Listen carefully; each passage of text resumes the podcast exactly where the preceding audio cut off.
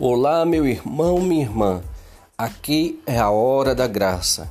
Meu nome é Dom Eduardo e esse é um momento de graça e de bênção para você e para a sua família. É um podcast de inteligência espiritual e emocional. E estamos juntos sempre nas segundas, quartas e sextas.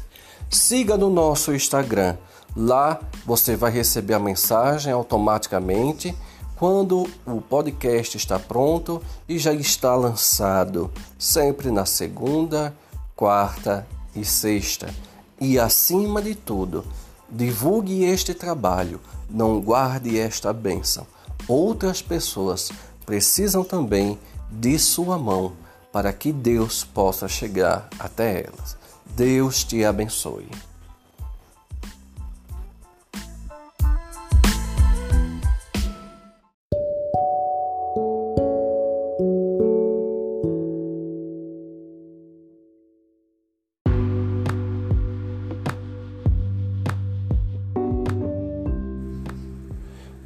Meu irmão, minha irmã, seja bem-vindo, seja bem-vinda, minha querida Hora da Graça. Deus abençoe você, Deus abençoe sua família. Que bom estarmos aqui né, e podermos trocar nossas figurinhas, poder é, construir junto este podcast, este programa.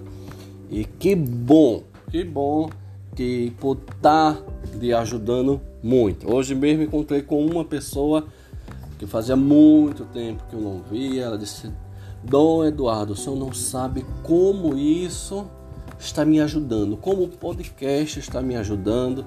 Não só porque eu não li a Bíblia, agora eu já conheço, agora eu já entendo algumas coisas porque o Senhor falou, o momento da oração, como bom, como tem me ajudado. Então, o nosso, a nossa função é essa, é ajudar você uma conversa que lhe ajude a rezar.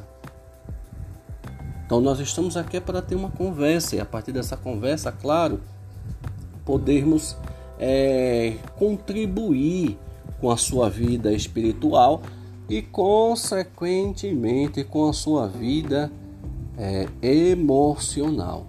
Que bom, Deus está abençoando muitas pessoas e eu fico muito feliz com isso. Então vamos continuar nossa conversa. Hoje já estamos no nosso segundo podcast sobre a questão de minha dúvida e idolatria. É, quando a gente consegue entender alguns termos, aquelas questões que nós falamos no podcast anterior sobre o que significa, né? Econé, Clastem, a questão do Império Bizantino, toda a confusão que rolou, né, que não pertence a gente, e hoje a gente vai para uma coisa que não pertence realmente, mas não pertence de jeito nenhum. E vemos também que era comum nos primeiros cristãos, na, na, os cristãos primitivos, representarem a pessoa de Jesus com a imagem do bom pastor, com a questão do peixe, com a questão do da gaivota, não, como é o nome? O, do pelicano. Jesus também era representado como o pelicano.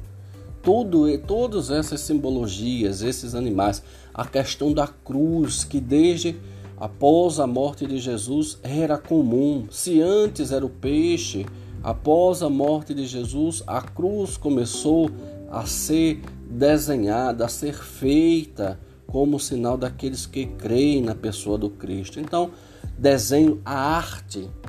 Deus de modo nenhum não dispensa a beleza.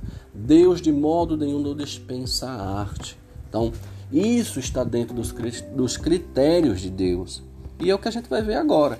Então vamos ver aí, pegue a sua Bíblia. Vamos ver. Primeiros Reis, capítulo 6, versículo de 23 a 27. 1 Reis, capítulo 6, de 23 a 27. Diz mesmo assim: Fez no santuário dois querubins de pau de oliveira que tinham dez côncavos de altura. Agora eu vou pular um pouquinho, viu? Versículo 26. Um outro que tinha dez côncavos de altura. Salomão pôs-los no fundo do templo, no santuário. Tinha as asas estendidas de sorte que uma asa do primeiro tocava as paredes e a asa do, do segundo tocava a outra parede, enquanto as outras duas asas se encontravam no meio do santuário. Revestiu também de ouro os querubins. Mandou esculpir em relevo todas as paredes da casa, ao redor no santuário como no templo, é, querubins, palmeiras, flores abertas. Cobriu de ouro o pavimento do edifício, tanto o santuário como no templo. Palavra do Senhor. Graças a Deus. Se você percebeu, fomos até o versículo 29. Mas se você puder ler todo o capítulo 6 do primeiro Reis, você vai ver que é Salomão construindo o templo onde ficaria a Arca da Aliança. E você vai percebendo que todo o processo de construção ele embeleza a casa de Deus com dons artísticos com imagens de animal, com pinturas, e ele ainda banha de ouro, e aquele negócio todo. Então, na verdade, é Salomão, é o sábio Salomão que está fazendo isso. E se você for ver direitinho, se for ver anterior, é Deus que dá a Salomão todas as indicações de como deve ser o templo. Então, na verdade, quem mandou fazer? Deus. Então, nós estamos vendo até agora que em nenhum momento Deus é contra a fabricação né, de artesanais, questões artísticas para simbolizar, para significar e para embelezar o templo. Então, partindo desse ponto de vista, o que é que nós queremos entender? Olha só. Toda essa confusão, como eu disse, a gente ia voltar um pouquinho outro, a gente entrou ali no, no podcast passado no Império Bizantino, que o Império Bizantino, qual era a grande questão ali? O Império Bizantino era, era como se fosse Roma na, ali no, no, no início ali do cristianismo, era uma grande potência, então Constantinopla, que era o nome que existia antes por causa de Constantino. Constantinopla, é, que foi colocado o nome de, de que era Bizâncio, né, Império Bizantino, foi colocado o nome de Constantinopla a partir da invasão dos romanos. E consequentemente, a base ali com a invasão dos romanos, tudinho, então cristianizou-se tudo. Mas o que foi que aconteceu? Que é a mesma coisa que nós estamos vendo acontecer hoje. Naquele período aconteceu a, a, a entrada do islamismo e o aumento do, de judeus. Todos eles, principalmente os judeus, altamente fortes comerciantes, e a questão do Islã também detentores de muito poder, de muita terra, de muitos bens e muitos comerciantes também.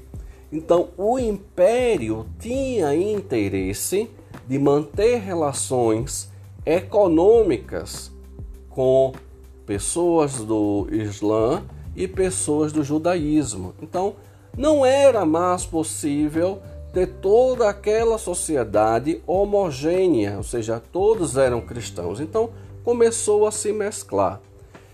Quando a coisa começou a tomar corpo, ou seja, já existia muitas pessoas né, que eram do Islã, muitas pessoas judeus morando agora em Constantinopla, eles ganharam, de certo modo, o poder político de fazer pressão no império e agora exigindo condições para que muitas coisas que antes eram é, é que para eles não é. Lembre-se, tanto o islamismo como o judaísmo, mesmo o, o islamismo sendo muito depois do cristianismo, a base dele é abraâmica, igual ao judaísmo, a partir da fé de Abraão. Lembre-se, então, para essas duas religiões que agora, que agora estavam ganhando corpo político, né, de poder é, tomar decisões no império, de poder tomar as decisões da cidade, então começaram agora a pressionar a, a, os políticos, outros políticos, as autoridades, para que modificassem tudo aquilo que estava ali, que era comum àquelas pessoas, agora a ser do jeito deles, que é o que está acontecendo mais ou menos aí, a tentativa desses desses homens bombas, desses grupos mais radicais, que eles acreditam que para todos é, ganharem, de certa forma, o privilégio do paraíso, todos teriam que ser é, do Islã. Quem não for, eles atiram, acaba e morre todo mundo. Então isso era mais ou menos, claro, talvez não tanto com tanto radicalismo como nós estamos vivendo agora, mas isso era o que mais ou menos estava acontecendo em questão social, em questão política lá na cidade de Constantinopla.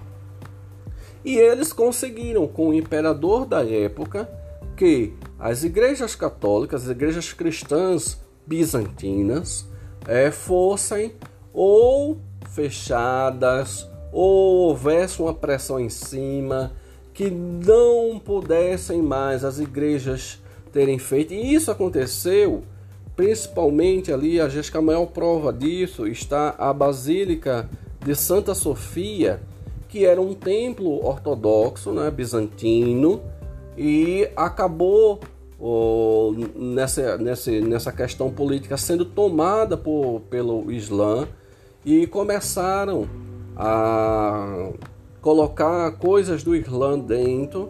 Depois foi retomada, depois, depois de séculos e séculos e séculos, já agora na idade um pouco mais moderna, foi retomada pelos cristãos, tornou-se novamente um museu e agora o pessoal é, do Islã tomou de novo e agora é um templo é, do Islã, mas sempre foi uma igreja católica bizantina. Então o que foi que eles fizeram? Se antigamente eles derrubaram, queimaram ou tiraram alguma coisa, hoje eles cobriram com um pano em respeito à questão artística. Então, entenda, no primeiro momento, enquanto era uma questão política, e a gente viu a questão aí de Constantinopla, o que eu quero mostrar agora é que no primeiro momento, na primeira instância, Deus nunca foi contra a questão da arte no, no templo. E como eu disse, ele tinha um significado muito mais político nacionalista.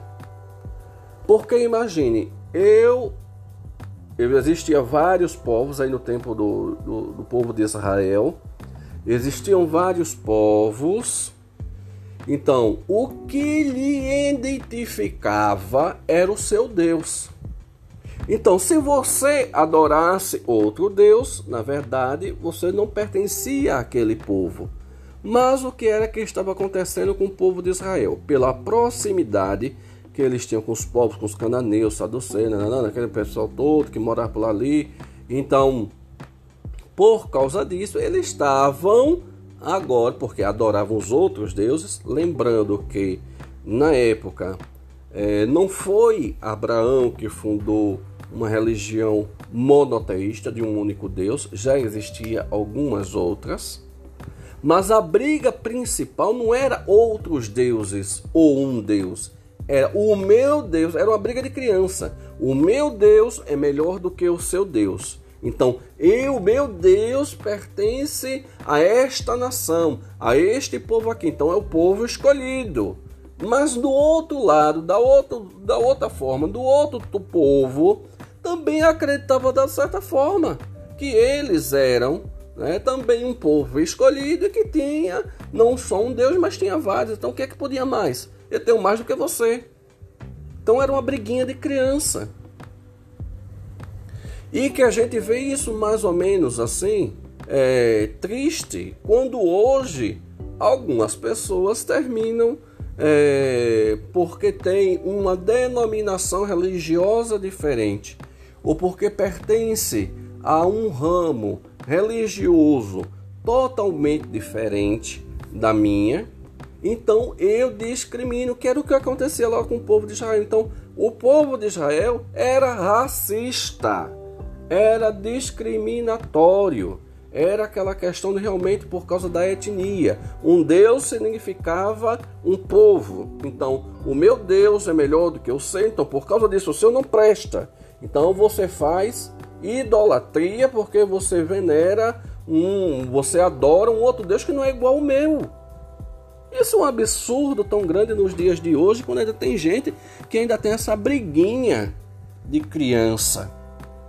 E que oficialmente, a gente vê, começa por aqui, depois vai lá em Bizâncio, depois essa questão que é Constantinopla, né? Depois essa questão é resolvida e hoje tem gente fazendo a mesma briguinha que já aconteceu há séculos, séculos atrás, que já foi tudo resolvido, já foi tudo explicado e ainda tem gente ainda arranjando problema. Faça-me o favor, né? Então, se cada povo tinha seu Deus ou seus deuses, ter um Deus que significava pertença, pertença a um grupo. Imagina o povo de Israel era um povo sofrido porque tinha dado 40 anos no deserto, estava se fortalecendo, né? estava arranjando seu lugarzinho agora. Então, o meu Deus, o Deus do povo de Israel não poderia ser igual ao das outros que estavam, dos outros povos que estavam ao redor, já que o próprio Abraão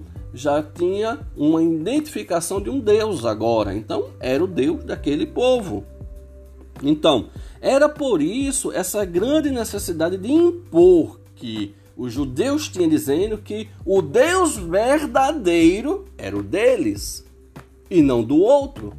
Isso fez com que nascesse a partir daí a questão de uma nação, de uma identidade. Era uma forma de se identificar, de ser uma questão de, de, de eu sou igual a você, nós adoramos o mesmo Deus. Então, mas ao mesmo tempo significava uma questão de território. Pronto, eu vou dar intervalo aqui, daqui a pouco a gente volta.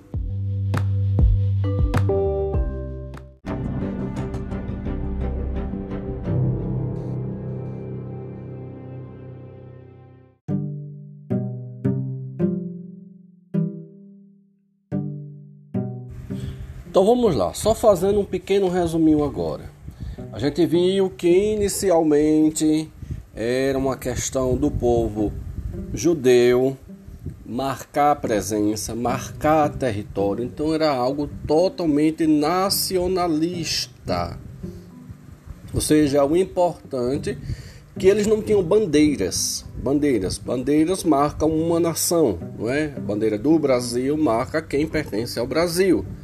Então, naquele tempo não havia bandeiras, então as pessoas se identificavam através da adoração de um deus, no caso de, ou dos deuses. Então, determinado povo adora aquele deus, ou determinado povo adora aqueles deuses. Então, isso identificava quem você era, de onde você vinha, qual a sua família, aquele negócio todo. Então, vemos aí esse ponto é, nacionalista. É, vimos também a questão política que houve da imposição, do surgimento do nome é, iconoclasta, né, o, o, significado e o porquê que isso surgiu, que era uma questão totalmente política do, política, é, do povo judeu e do, do Islã, que estavam invadindo a região de Bizâncio, né, que a, foi depois se transformou, no caso, Constantinopla, mas anteriormente era Bizâncio, Império Bizantino, e a tal ponto chegou a se envolver politicamente. Então, isso não difere. E esses pontos que eu coloquei para vocês, é, de economia, social e nacionalismo, não difere dos grandes problemas que estão tendo hoje de discriminação e essas, essas loucuras que estão fazendo aí em nome da fé. E isso não tem nada a ver com o Deus que eu e você acredita, né? Infelizmente. Mas pessoas fazem isso. E trouxemos alguns textos bíblicos que nós vimos que Deus não se importa de forma nenhuma. Logo também porque é Ele que manda fazer. Nós vimos aí no primeiro dia a questão que Deus disse a Moisés que ia falar com ele através dos querubins, ou seja, não tinha ninguém. Oficialmente Deus não iria aparecer, mas entre os querubins, entre um lado e um do número, Deus iria atender as orações de Moisés. Vemos também outro exemplo também, é, é, Davi, né, nós, nós vimos esse, vimos também os querubins da Arca da, da Aliança, que é Êxodos 25, 18. Vimos também em Samuel 6, 5 a 6, quando Davi né, faz as suas orações diante do, dos querubins. Ou seja, uh, Êxodo 25, 16 a 22, a questão dos querubins, Números é, de 21 a 8, a questão da serpente do deserto, que essa a gente vai conversar no último podcast da semana que vem. Nós vemos é, também, limos o, o, o texto, vimos o texto de Primeiros Reis, de 6 a 23 a 27, que é a questão das imagens no templo, de animais, de plantas, tudinho. E vemos novamente em Êxodo, é, em 1 Reis, de 7, de 28 a 30, é tudo uma sequência aí desses aí dos reis, né? Onde tem as imagens dos animais e dos anjos também no templo. E isso não significava que estariam adorando outros deuses. Isso nunca significou que estariam adorando outros deuses. Já que quem fez o templo foi Salomão, já quem mandou fazer o templo foi Deus. Ou seja, Deus estaria contra ele mesmo? Claro que não. Isso também não significa não é que nesse, nessa jogada toda, lembremos, ah, os deuses para aqueles povos, eles geralmente eram caracterizados de parte animal e parte é, homem, ou totalmente animal, ou uma pedra, que é o que a gente viu, então a gente não viu, mas a história conta, que representava a deusa Artemis, lá em Atenas, que era uma rocha, que na verdade era um meteorito que caiu do céu. Então eles simbolizavam através daquela pedra. Eu só gostaria que vocês entendessem que quando nós estamos falando de representações religiosas, artísticas, não significam de forma nenhuma adoração. E isso é o que a gente vem tratando nesses dois últimos podcasts, tá bom? E eu estou mostrando a você que é o próprio Deus que manda que o templo dele seja ornado. Então, sabendo disto agora, então você né, já tenha um outro olhar sobre a questão.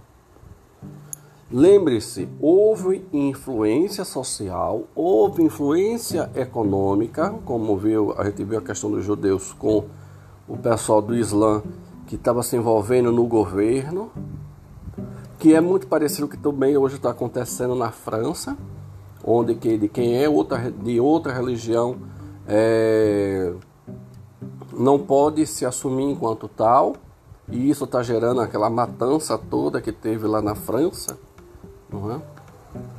Ou seja, para que você seja aceito, você tem que negar a sua identidade religiosa. Como muitos cristãos também morrem quando vão para outro. Olhe, pronto, a, a lógica melhor da coisa. Principalmente no tempo das grandes evangelizações. Quando o cristianismo, né, através principalmente da Igreja Católica, nos primeiros tempos, e só depois do século XVI foram o, a linha protestante, né? Igreja, as igrejas reformadas, as igrejas da reforma. Elas foram para outros povos que não tinham Jesus como Deus, não reconheciam Jesus como Deus. Eles também foram mortos, porque afinal de contas, você é que era o estranho. Aquela religião é que era uma religião estranha. Aquele Deus que estavam apresentando era um Deus estranho à cultura deles, à visão deles. Então, isso causou muito problema. Isso causou muito problema. Então, saber desses pontos nos ajudam para o próximo podcast agora, onde a gente vai entender o que é ídolo, o que é idolatria, onde a gente vai desmanchar esses negócios todo, o porquê é que nas igrejas católicas não só tem as pinturas que enfeitam as igrejas, mas também imagens, que na verdade também na Igreja Católica do Oriente, que é as igrejas bizantinas, ortodoxas, nananana, sejam elas de ramificação ortodoxa, né? Ou de ramificação católica, todas elas são cheias de pinturas, são cheias de quadros, são cheias de ícones, que são pinturas dos santos, feita em madeiras. Nada disso nesse tempo todo da história significou a questão de outro de outros deuses ou adoração de outros deuses. Não, não significou. Não significou. Agora, pessoas que ainda precisam aprofundar, lembrando, o podcast ele não tem condições de aprofundamento, mas tem pessoas que não têm condições de nada. Então, por falta de conhecimento teológico, por falta de conhecimento científico, por causa de conhecimento da própria história, se tivesse estudado mais um pouquinho, não estaria tendo esse tipo de problema. Começa a repetir erros teológicos e não sabem dos problemas políticos, sociais e nacionalistas que aconteceram lá no tempo, uh, lá atrás, e depois, já no, depois do cristianismo, lá em, na, no Império Bizantino, não sabe. Aí fica trazendo é, leituras fundamentalistas. A leitura fundamentalista é aquela leitura que é tal e qual, sem levar em consideração tudo aquilo que está ao redor, ou seja, a história, a questão psicológica, o social, o econômico, né? tudo isso influenciou na no escritor daquele livro bíblico. A gente sabe muito bem disso.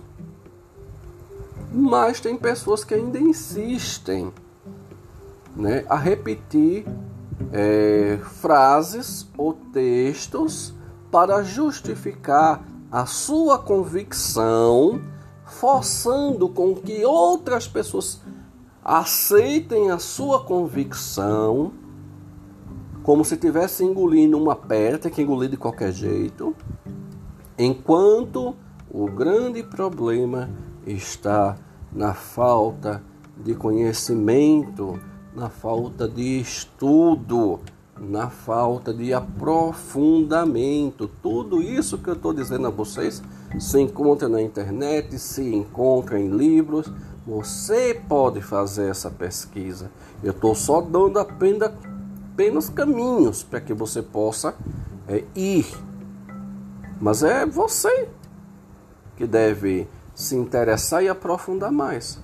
Por isso que geralmente eu não bato boca, eu não levanto questões com uma pessoa que vem com esse tipo de conversa para mim, ah, porque vocês católicos adoram a imagem. Eu, eu olho com tanta pena para essa pessoa, porque eu fiz faculdade de teologia. E eu sei que aquela pessoa que está fazendo aquilo, está dizendo aquilo, é um analfabeto em teologia. Eu vou me trocar de forma nenhuma.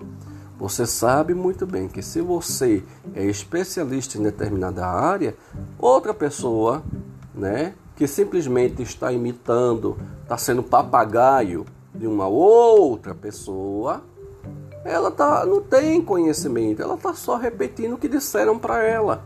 Enquanto, na verdade, eu estou explicando para você e mandando você ir atrás. Vá lá e tire as suas, as suas dúvidas. Eu já dei o caminho para você seguir. Vá lá e veja. É, agora é interessante, isso não acontece nas igrejas que nós chamamos nas igrejas é, históricas. As igrejas históricas são aquelas da primeira reforma, do cisma, os luteranos. Interessante, quem fundou o protestantismo, os luteranos, não implicam com essas coisas, porque sabe que isso é um caso superado, porque sabe que isso é um caso que já foi resolvido, já foi explicado teologicamente. Igreja luterana, metodista, anglicana, não é? é presbiterana, a batista histórica. São essas igrejas, elas entendem, elas estudam teologia. As outras igrejas, elas simplesmente repetem e fazem um curso de repetição de convicções de doutrinas religiosas do qual todo mundo tem que engolir aquilo. Então cabe aí agora a sua avaliação pessoal. Tá bom? Então vamos respirar fundo. Vamos fechar os nossos olhos. Mais uma vez. Fazendo isso e vá se colocando diante da presença de Deus, desejando estar diante da presença de Deus. E repita comigo: Senhor, dai-me um coração que entenda a tua palavra. Senhor, dai-me um coração que sabe, acima de tudo, levar a tua palavra para a minha vida. Quantos problemas, Senhor, se causa por falta de informação? Quantas brigas, Senhor, até no meu dia a dia, acontecem porque eu não escuto o outro acontecem porque eu não entendo o outro, onde o outro quer colocar suas convicções pela falta de diálogo, pela falta de compreensão. Dai-me um coração que compreende, Senhor. Um coração que escuta um coração que sabe, acima de tudo, entender para poder amar. Amém. A cruz sagrada seja minha luz, não seja o dragão meu guia. Retira-te, Satanás. Nunca me aconselhes coisas vãs. É mal o que tu me ofereces. Bebe tu mesmo teu veneno. Em nome do Pai, do Filho e do Espírito Santo. Amém. Não perca o próximo podcast, tá bom? Deus abençoe você.